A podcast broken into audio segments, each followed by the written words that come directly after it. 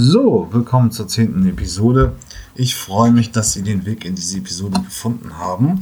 Äh, wir legen heute den Schwerpunkt auf den Viso-Bericht, ähm, der, äh, wo Sie sieben Mythen über das Elektroauto einmal auf ihren Wahrheitsgehalt prüfen mit drei Experten. Äh, das geht um Fragen wie Ressourcenversorgung, äh, Umweltbilanz, äh, Stromnetzüberlastung und so weiter und so fort. Und ähm, da werden im Prinzip einfach mal so die Vorteile, die der Normalbürger hat, beziehungsweise der etwas ältere CDF-Zuschauer, äh, auf ihren Wahrheitsgehalt überprüft. Es ist ganz interessant. Ähm, ich fand den Bericht aber auch nicht so doll. Ich habe es aber dann auch zerlegt und noch mal ein paar interessante Aspekte reingebracht. Was haben wir sonst heute noch? Ja, wir gehen äh, schon mal in die Luft. Ähm, Flugdrohnen sollen kommen für Passagiere. Äh, Herr Scheuer, unser Verkehrsminister, ist da, hat es ihnen angeweiht. Er hat auch, diese Drohnen haben auch einen elektrischen Antrieb. Wir feiern 4000 Einheiten beim Nissan Leaf. Ähm, eine Amerika ein chinesisches Startup hat schon 10% der gesamten Wagniskapital in Deutschland bekommen. Schöne Relation, wie woanders auf der Welt mit Elektromobilität umgegangen wird und verglichen mit Deutschland. Ja, was haben wir denn noch? Wir haben einfach auch noch ähm, Volkswagen. Schon wieder eine Ankündigung, aber eine sehr umfangreiche, deswegen gehe ich darauf ein. Ähm, Lidl baut Elektro äh, Ladesäulen aus. Das ist ein sehr interessanter Aspekt. Ladeversorgung wird immer besser. Was haben wir noch? Eine Studie von Kia. Und dann gibt es noch was zum Träumen am Anfang im Pressespiegel. Elektrische Supersportler. Okay, viel Freude mit der Episode. Ja, hallo beim Pressespiegel der neunten Episode.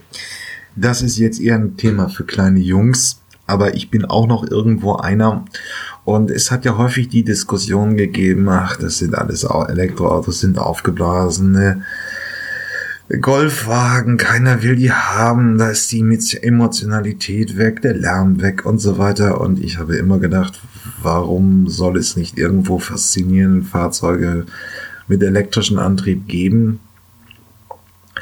Äh, und man darf auch nicht vergessen, auch irgendwo bei den fossilen Verbrennern hat irgendjemand irgendwann mal gedacht, wir bauen mal einen schicken Sportwagen und dann ist der Porsche 917 oder wer auch immer die großen Fahrzeuge rausgekommen. Ähm, ökologisch ist es nicht, aber es macht auch Spaß und ist es für die paar hundert Leute weltweit, die es sich leisten können, wahrscheinlich auch ein ziemlicher Spaß.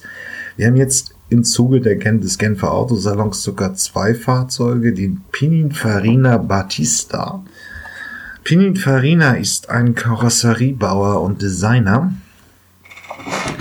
ähm, der viele, äh, der auch für Peugeot oder für Großserienhersteller Karosserien entworfen hat ähm, und vor allen Dingen für Ferrari dafür auch bekannt. Ähm, er liefert sehr überzeugende Leistungsdaten, um es mal vorsichtig zu formulieren. Also 1900 PS, was spektakulär ist, sind 2300 Newtonmeter Drehmoment. Ein Ford Fiesta hat 120 Newtonmeter Drehmoment. Das liegt irgendwo einfach an der Charakteristik des Elektromotors, aber es ist schon spektakulär und auch ein guter Panzer hat nur 700 Newtonmeter Drehmoment. Ähm, damit ist eine sehr sportliche Fortbewegung möglich, die bis zu 400 Kilometer Stundenkilometer schnell sein soll. 400, das ist gut. Das haben mal äh, Sportwagen auf der langen gerade in Le Mans erreicht, aber sonst ist es mir auch wirklich bei Sport- oder Rennfahrzeugen unbekannt oder sehr selten. Ähm, nun wir werden diese Fahrzeuge aller Voraussicht wohl auch nicht zu Gesicht bekommen. Ähm, es gibt auch noch den Pierre Mark, Mark II, wie der Nachname auch schon sagt. Pierre, es ist der Sohn von äh, dem ehemaligen Vorstandsvorsitzenden von Volkswagen, Pierre. Äh, eine ähnliche Leistungsparameter, wenn nicht ganz so stark. Also es soll zwei extrem äh, schnelle Boliden auch im Elektroautobereich geben. Also ganz ehrliche kleinen Serien von um die 150 Fahrzeuge. Auch von Rimac, das ist ein kroatischer Milliardär, der auch einen Supersportwagen eben mit Elektroantrieb gebaut hat, soll kommen. Ähm, damit hat sich Richard Hammond äh, vor ein, zwei Jahren mal kräftig, mit dem Vorgängermodell hat sich Richard Hammond kräftig die Geräten gebrochen, ähm, als er ein Bergrennen in der Schweiz äh, absolvierte. Er ist ja relativ bekannt jetzt mit, äh, mit, mit äh, Top Gear, war es mit Top Gear und jetzt, wie heißt die neue Serie von Amazon? G äh, äh, Grand Nation, glaube ich. Ähm, also auch da sehen wir so jetzt die ersten Sportwagen-Schmieden im Elektroautobau, die kommen werden. Für den Normalbürger ist das nicht so relevant, aber mal ganz ehrlich gesagt, Pininfarina, der eben gesagt den Batista als, als äh, Sportwagenbolide auf die Straße bringt, soll auch noch in ein paar Jahren SUVs und Fahrzeuge für äh, Menschen, die weniger als ein, zwei Milliarden auf dem Bankkonto haben, auf die Straße bringen. ist relativ interessant, ist auch durchaus plausibel. Äh, ich spreche da auch häufiger bei den äh, äh, Zukunftsmobilisten drüber. Der, der Automobilbau ermöglicht eben, weil man Auftragsfertiger dazwischen schalten kann, ähm, doch solche Konstruktionen, wo man nochmal schnell einfach einen äh, neuen Autobauer hinbaut. Man nimmt also einen Namen aus der Vergangenheit, der bekannt ist und ähm, entwickelt so neue Elektroautos. Okay, das war jetzt mal ein bisschen Traum für kleine Jungs. Es hat sicherlich für die überwiegende Mehrzahl meiner Podcast-Hörer keine Relevanz, aber es ist trotzdem schön und zeigt eben auch, dass Elektromobilität faszinierend sein kann. Okay, bis gleich. Ja, nochmal ein kurzer Aufguss zum Genfer Autosalon. Ähm, und ein Thema, was jetzt eigentlich auch nur am Rande relevant ist, oder Kia zeigt, äh, induktives Laden ähm, in einer Crossover-Studie. Es ist wie so häufig ein praktischen SUV der kleineren oder mittleren Klasse, äh, den sie auf die Straße bringen, schönen Namen Emergen, äh, gewählt. Ähm, und hier wird zum ersten Mal gezeigt, dass man auch induktiv, also ohne Kabel laden kann. Ähm, ist mal wieder ein Thema, ist wahrscheinlich auch, was mich wunderte, ist an dieser Nachricht nur, dass Kia als, als, als großer Volumenhersteller das Thema angeht. Ähm, wir werden dieses induktive Laden, das ist eine Schleife im Boden und dann merkt die Schleife, dass das Auto drüber ist und dann wird Strom eben über Wellen abgesendet. Äh, dieses war erst ein Thema bei Groß äh, Premium-Herstellern wie zum Beispiel Mercedes oder auch BMW. Das habe ich vor zwei, drei Jahren einmal gesehen. Ähm, ähm, einmal gesehen. Aber jetzt kommt eben Kia mit so einem Fahrzeug und zeigt, dass es kommen könnte. Es ist aber auch keine Angabe, ob und wann das in Serienfertigung geht. Sie gehen jetzt ähnlich wie fast alle in der Autoindustrie in dieser Emergent-Studie, sind 21 kombinierte Screens drin. Das ist diese Seuche, die uns ähm, Tesla gebracht hat, dass also irgendwo im Armaturenbett großes Tablet sitzt. Ähm, und das treibt jetzt Kia noch weiter und bringt 21 äh, kombinierte Screens eben ins Auto. Äh, und da schlichtweg stellt sich ein bisschen die Frage, ob man das wirklich braucht.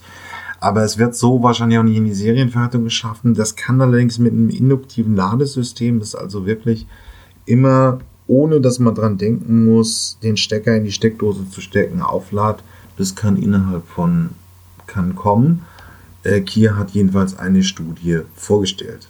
Okay, bis gleich. Lidl.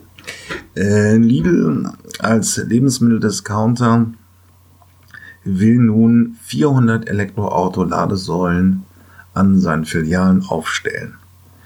Bislang sind es 30 und teilweise auch nur in Logistikzentren, also da, wo im Prinzip ähm, äh, da, wo im Prinzip äh, die Mitarbeiter von Lidl im Regelfall tätig sind.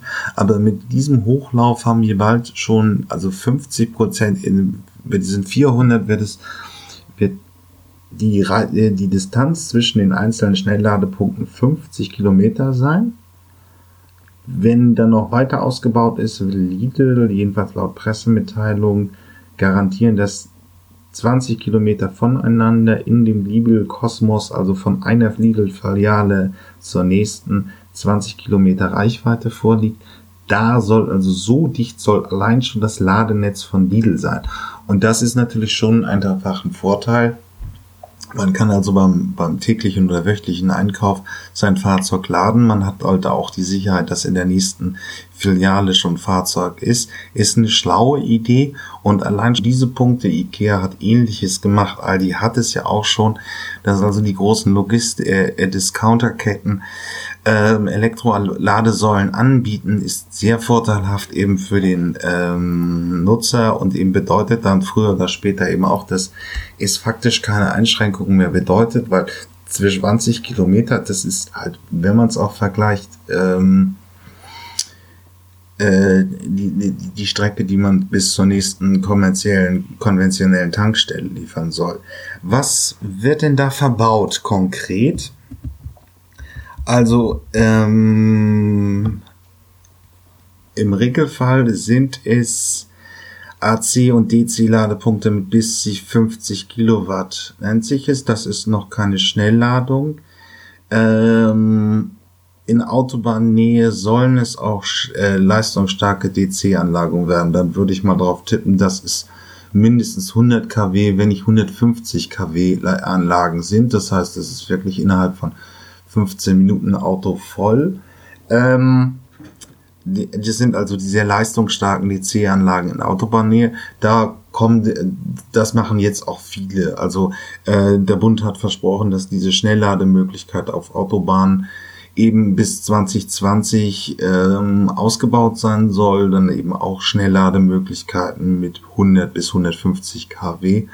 Ähm, Lidl macht es jetzt ähnlich. Das heißt, ja, nochmal ein schöner Baustein in der ähm, Ladenetzversorgung ähm, an einem Punkt, wo wir alle praktisch auch in der Woche mindestens einmal vorbeikommen. Äh, und so gesehen steht dem Elektroautokauf auch von dieser Front nichts mehr im Wege. Ja, werden wir von China eingeholt? Ich weiß es nicht. Aber ich finde hier eine Zahl sehr spannend. WM Motors hat diese Woche eine Finanzierungsrunde abgeschlossen äh, von 400 Millionen US-Dollar.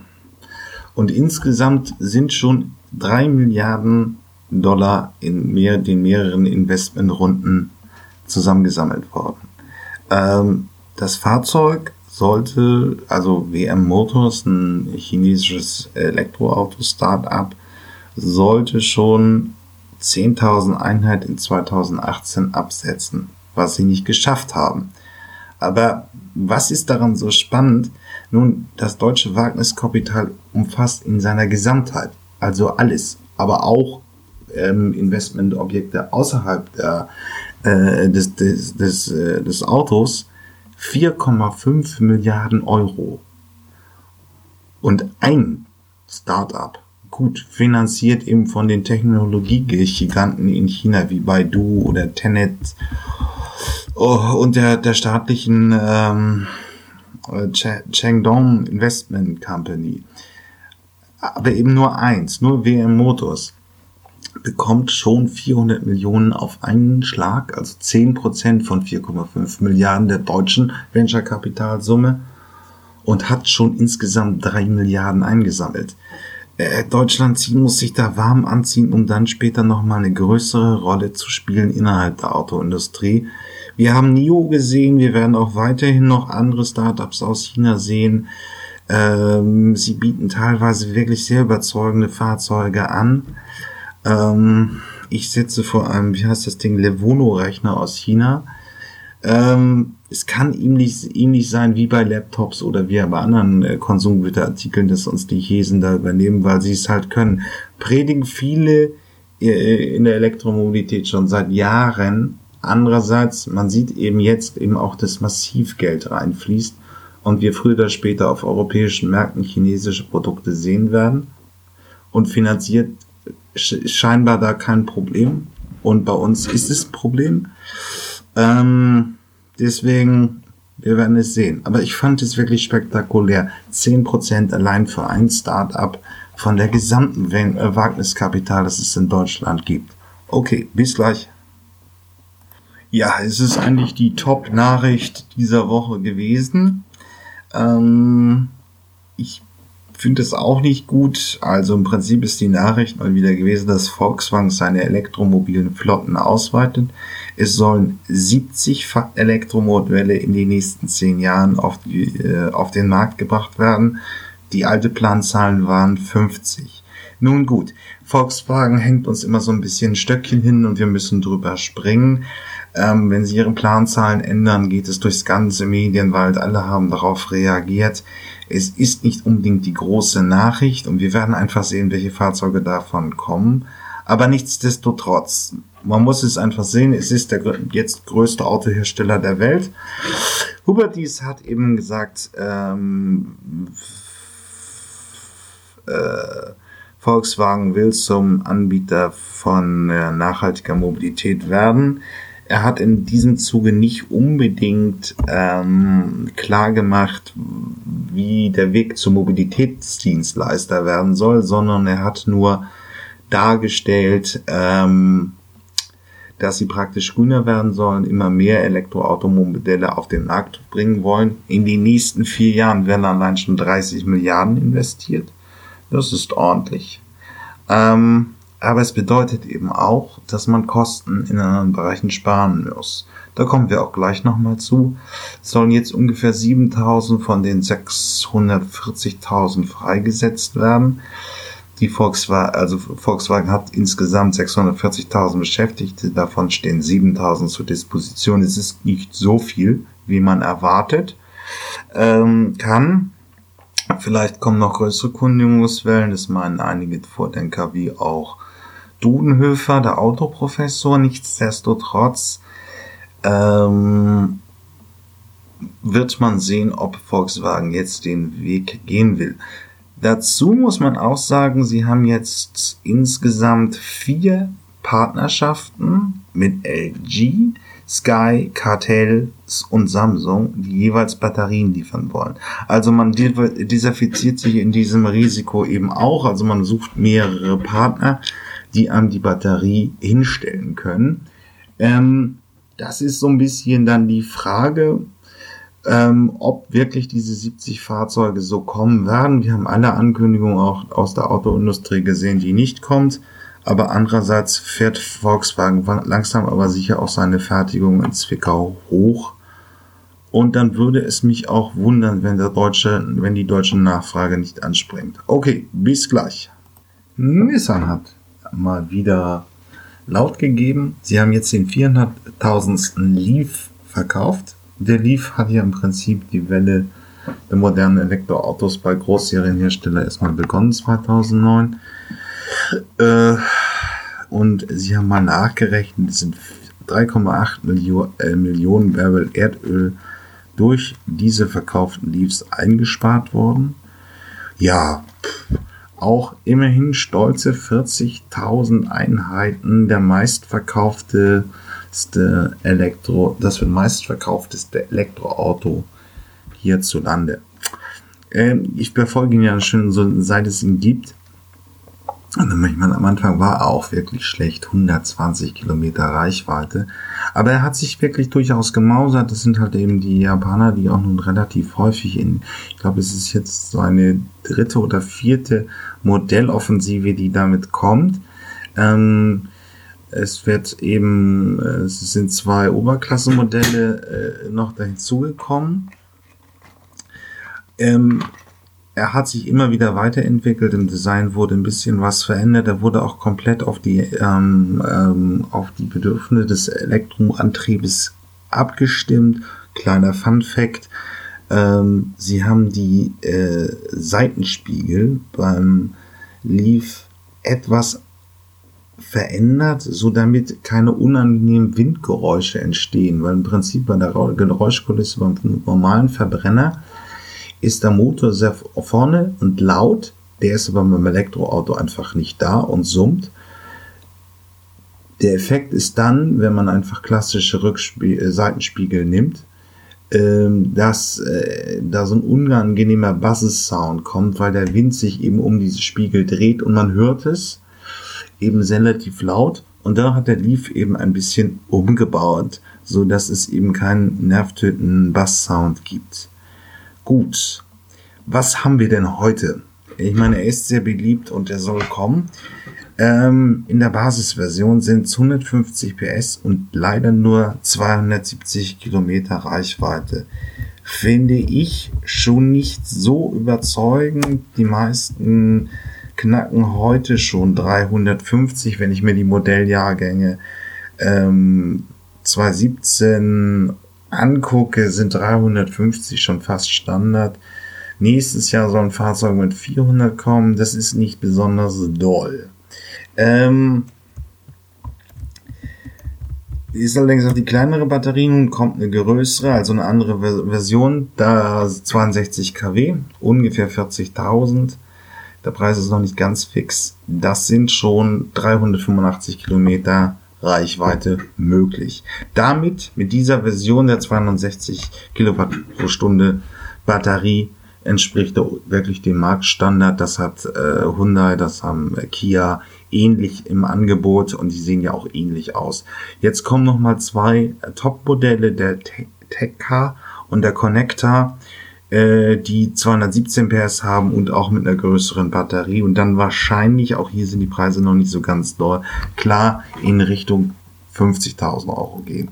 Also in dem Sinne mit der, äh, mit der äh, mit der 270 17 PS Maschine und den 62 kW ist es durchaus ein vernünftiges Fahrzeug. Ähm, und aber es gibt in, bei Kompaktwagen Model 3, Kia, Hyundai und ähnliche wirklich sehr vernünftige Fahrzeuge. Da ist es langsam aus gut bestellt. Ähm, da kann man eigentlich nichts zu sagen. Und nun haben sie eben auch die 400.000 Marke geknackt. Okay, bis gleich. Ja, es passiert viel in der Mobilität und deswegen gibt es heute mal keinen Zukunftsausblick, der für Sie keine Relevanz hat, wenn Sie ein Elektroauto kaufen wollen. Aber da ganz spannend ist zu sehen, was eigentlich passiert. Airbus testet einen elektrischen Viersitzer als City Airbus. Also das legendäre Flugtaxi. Ich blogge ja über das automatisierte Auto mit meinem Blog automatisiertesauto.de. Also geht es ums autonome Fahren. Und jetzt geht es eben bei diesem City Airbus von Airbus ums autonome Fliegen. Ähm, allerdings, das passt hier zum Thema auch, er wird elektrisch angetrieben. Wie übrigens fast alle dieser Flugdrohnen ähm, sind einige Startups aktiv in Deutschland. Lellum, äh, Velocopter, ähm, und ähnliche, die also schon ähm, testen wollen. Ja, ähm, und auch schon Fahrzeuge bringen. Es ist im Prinzip eine Drohne, wie Sie sie jetzt aus den Medien auch kennen. Also ähm, Predator oder wie sie auch heißen, die also ohne Piloten ein spezielles Flugmuster fliegen können. Und eben, was was ich, äh, Jemen oder äh, an sich überwachen wollen. Und das gehen Ganze eben nur mit ein paar Passagieren. Man stellt sich das ungefähr eben vor wie ein Helikopter, der vom Flughafen abhebt und in die Innenstadt fliegt oder Helikopterumflüge anbietet, ähnliches. Man könnte halt so eine Strecke wie Berlin-München eben auch mit einer Flugdrohne absolvieren. Ähm,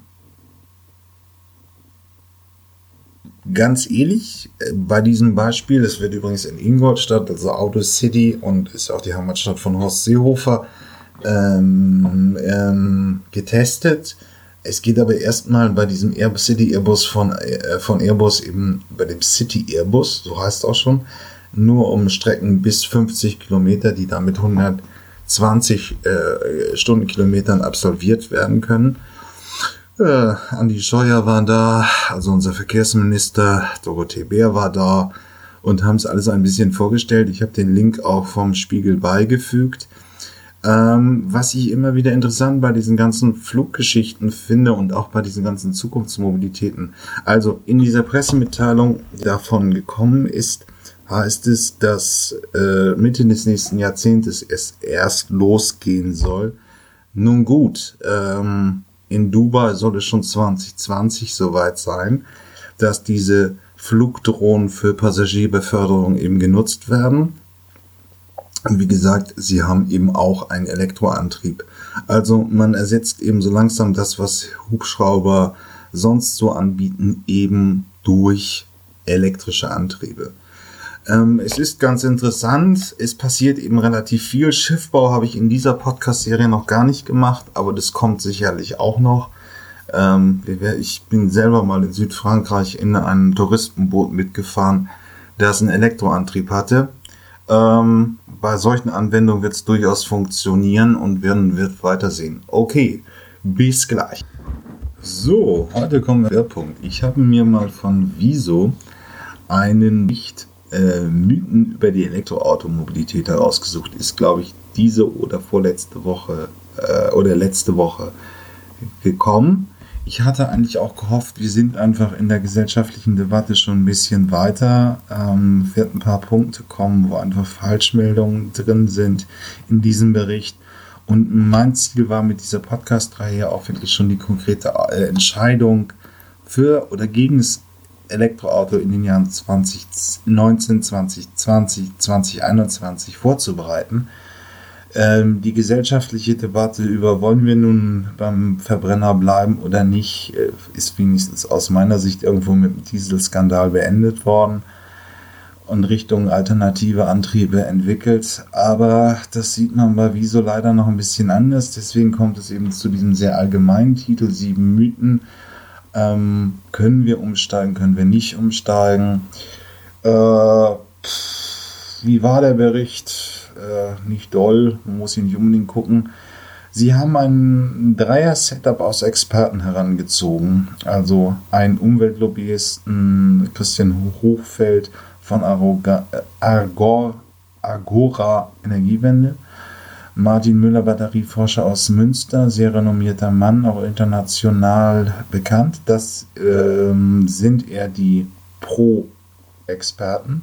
Der Anti-Experte ist mir ein bisschen unangenehm aufgefallen, nicht weil er Anti ist, sondern ein Maschinenbauprofessor aus Ingolstadt, glaube ich, ohne Deppendorf. Äh, Deppendorf. Ähm, man muss ein bisschen dazu ein bisschen ausholen. Ähm, es ist ja immer wieder die Frage, wer gewinnt bei Innovation und wer verliert bei Innovation. Und man muss leider fest halten, dass Maschinenbauer insgesamt und deren Professoren insgesamt verlieren werden. Es gibt keine Fördermittel mehr. Volvo ist nun als erster europäischer Hersteller auch ganz dem Elektroauto äh, ähm, übergeschwenkt, wobei auch noch der Hybrid gemeint ist, aber die Entwicklung an, an Verbrennerfahrzeugen hat Volvo jedenfalls ganz beendet. Die Drittmittel aus der Industrie tröpfeln nur so herein, ähm, da kommt nichts mehr. Und die Disziplin ist auf dem absteigenden Ast im Vergleich zu Elektrochemie und im Vergleich zu Elektrotechnik. Das werden die entscheidenden Komponenten im Auto der Zukunft sein und eben nicht mehr die Verbrenner. Ähm, und deswegen ist er auf der Loser-Seite.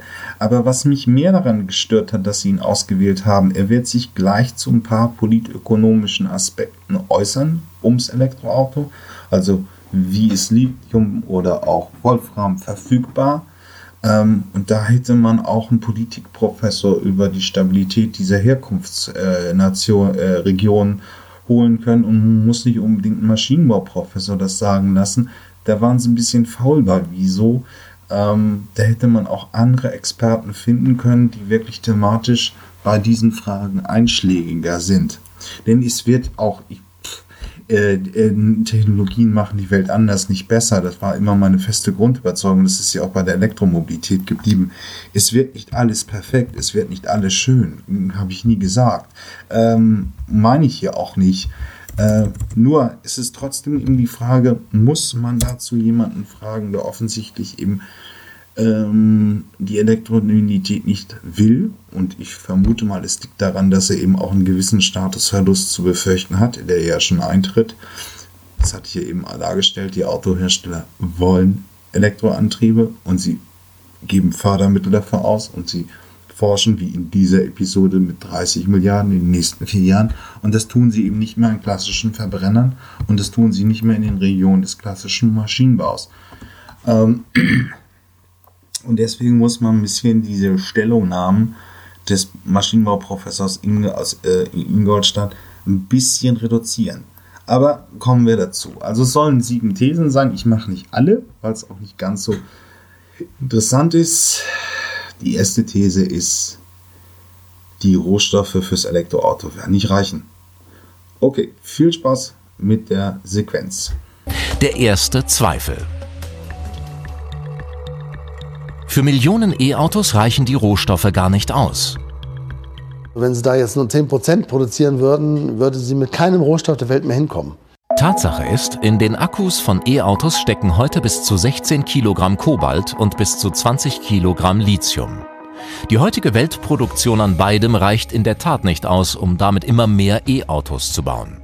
Aber Geologen sagen, viele Millionen Tonnen Kobalt und Lithium liegen noch im Boden. Reserven genug für Jahrzehnte. Und die übersteigen bis 2050 bei weitem das, was wir selbst bei sehr aggressiven Markthochläufen der Elektromobilität annehmen. Das heißt, es wird kein physisches Problem sein, die Rohstoffmengen, die notwendigen Rohstoffe. Das ist verschmerzbar beim kleinen Bericht, aber natürlich muss man auch den Vergleich halt sehen. Äh, Erdöl ist per Definition eine endliche Ressource.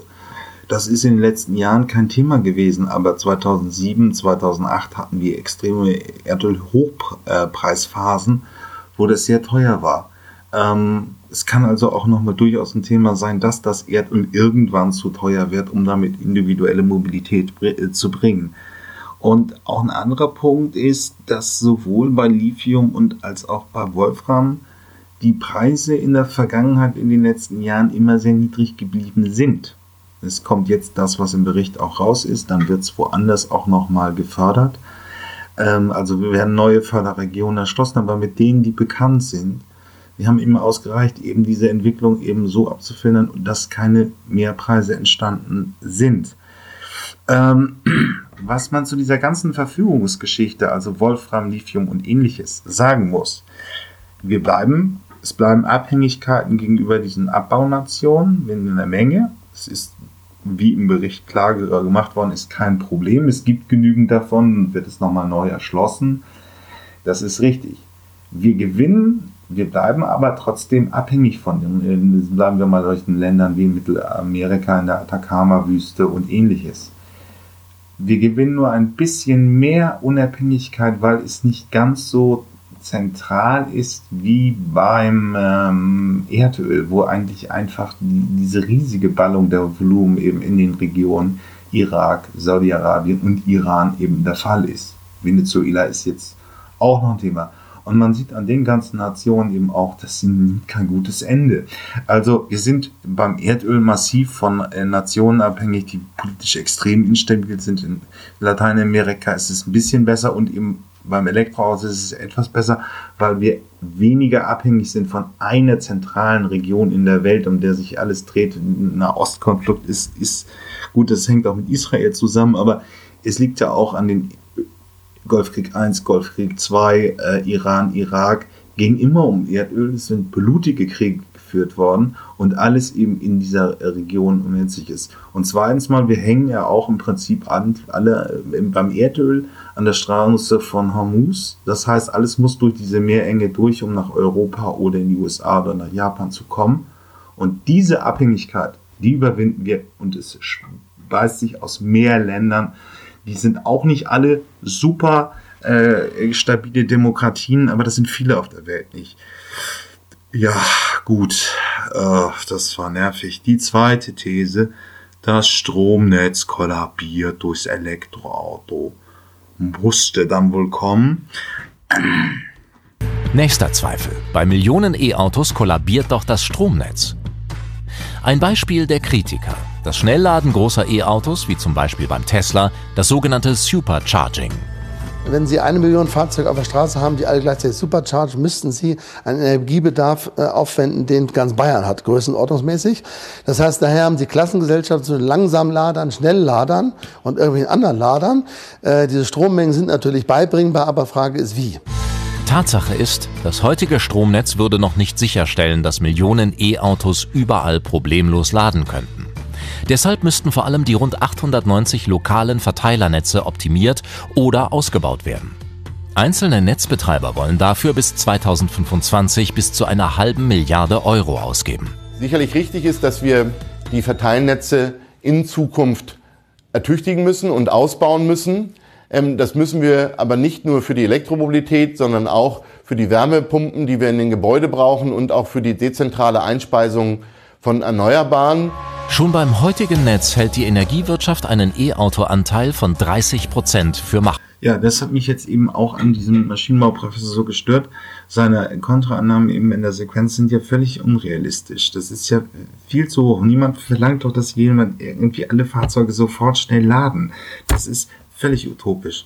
Und zweitens war die Kernsequenz, dass also die Verteilernetze ein bisschen ausgebaut werden müssen. Das müssen sie aber ohnehin infolge der Energiewende, also weil immer mehr kleinere Einheiten Strom ins Netz abgeben, ähm, müssen die regionalen 900 Verteilernetze ausgebaut werden. Das müssen sie in der Energiewende sowieso und das kommt jetzt noch ein bisschen oben drauf.